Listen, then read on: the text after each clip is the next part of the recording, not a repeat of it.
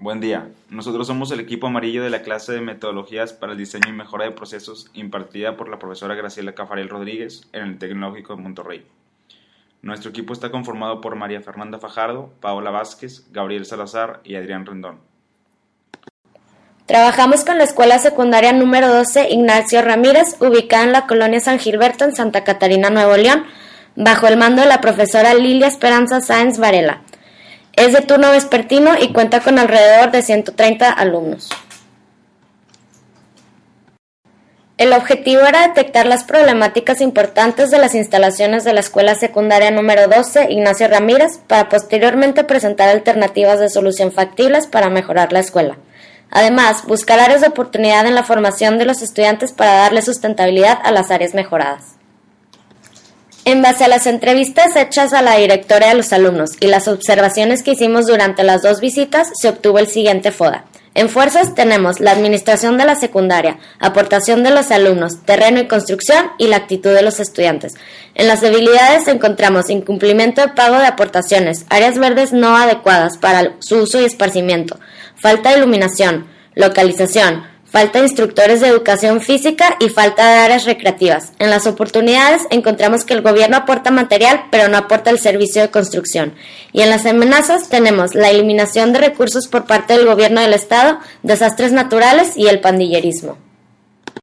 Aquí tenemos un panorama general de las instalaciones de la escuela. Como podrán ver, cuenta con áreas verdes, pero hay espacios que no se pueden utilizar debido a los desniveles y peligrosidad.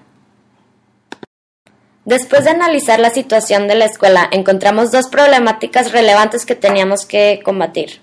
La primera es la creación de áreas deportivas y sociales acompañadas de programas que formalicen la educación física y puedan ser autosustentables.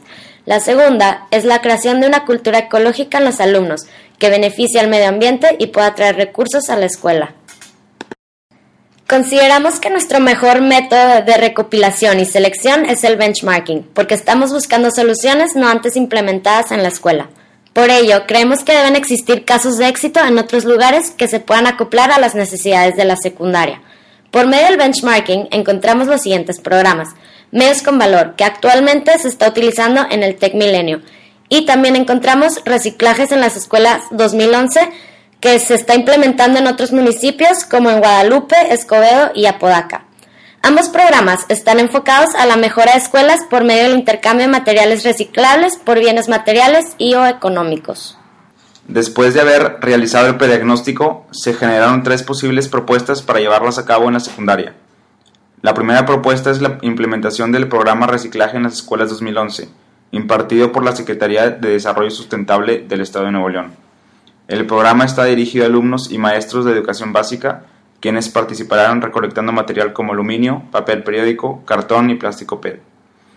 Se instalarán en las escuelas supersacos, en los cuales se depositarán los residuos separados por el tipo de material. Las empresas Mercurio y Simplex aportarán a la escuela apoyos en especie como material deportivo, material de construcción y equipo de cómputo para uso académico.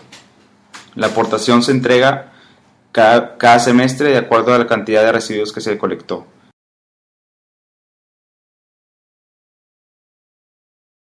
La segunda propuesta es la implementación del programa ecológico integral, impartido por la empresa Medios con Valor. Está dirigido a todo el personal de escuela que desea apoyar con la recolección de plástico PET, aluminio y cartón.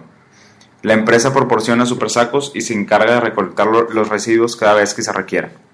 A diferencia de la propuesta anterior, la empresa vende los, residuos y le entrega a la escuela cada cuatro meses el 50% de los ingresos obtenidos, junto con un reporte que incluye la contribución ambiental que se generó por el reciclaje.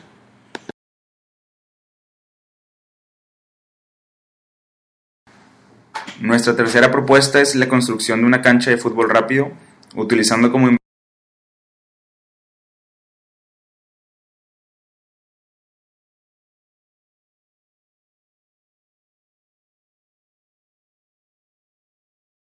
A continuación se presenta la inversión requerida y el ingreso esperado. La inversión requerida para la construcción de la cancha es de 9.455 pesos. En cuanto al ingreso por el programa, se calcula obtener una remuneración económica de 2.587 pesos con 50 centavos. Por lo tanto, el dinero para la inversión podría ser obtenido en un plazo de cuatro meses. En el contenido de las tablas se desglosa la información relevante para el cálculo obtenido.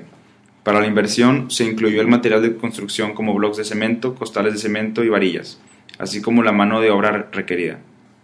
La segunda tabla muestra el ingreso obtenido estimado, tomando en cuenta 150 participantes, y que cada uno de ellos colecte 3 kilogramos de cada tipo de residuo. Se muestra el precio por kilo y la remuneración económica total que se obtendría.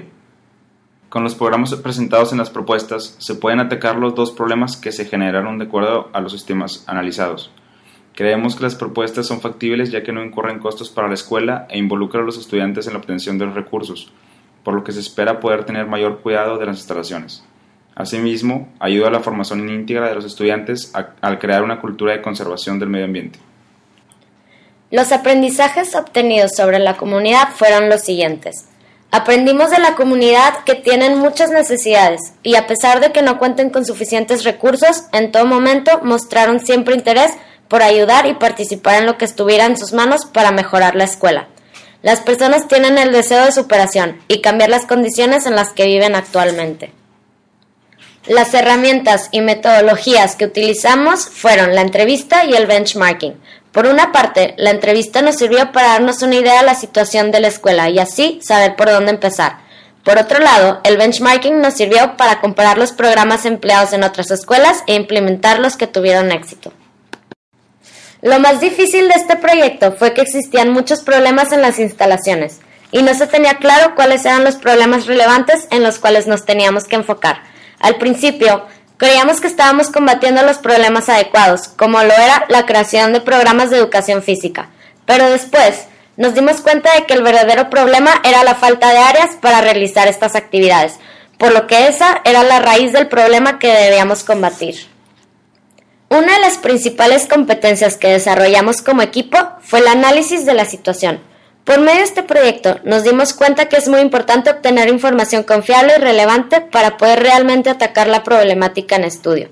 Aprendimos que además de la investigación es de vital importancia cómo se utiliza y sintetiza la información para detectar áreas de oportunidad y posibles propuestas de mejora. Agradecemos su atención y a continuación dejamos un link con más información.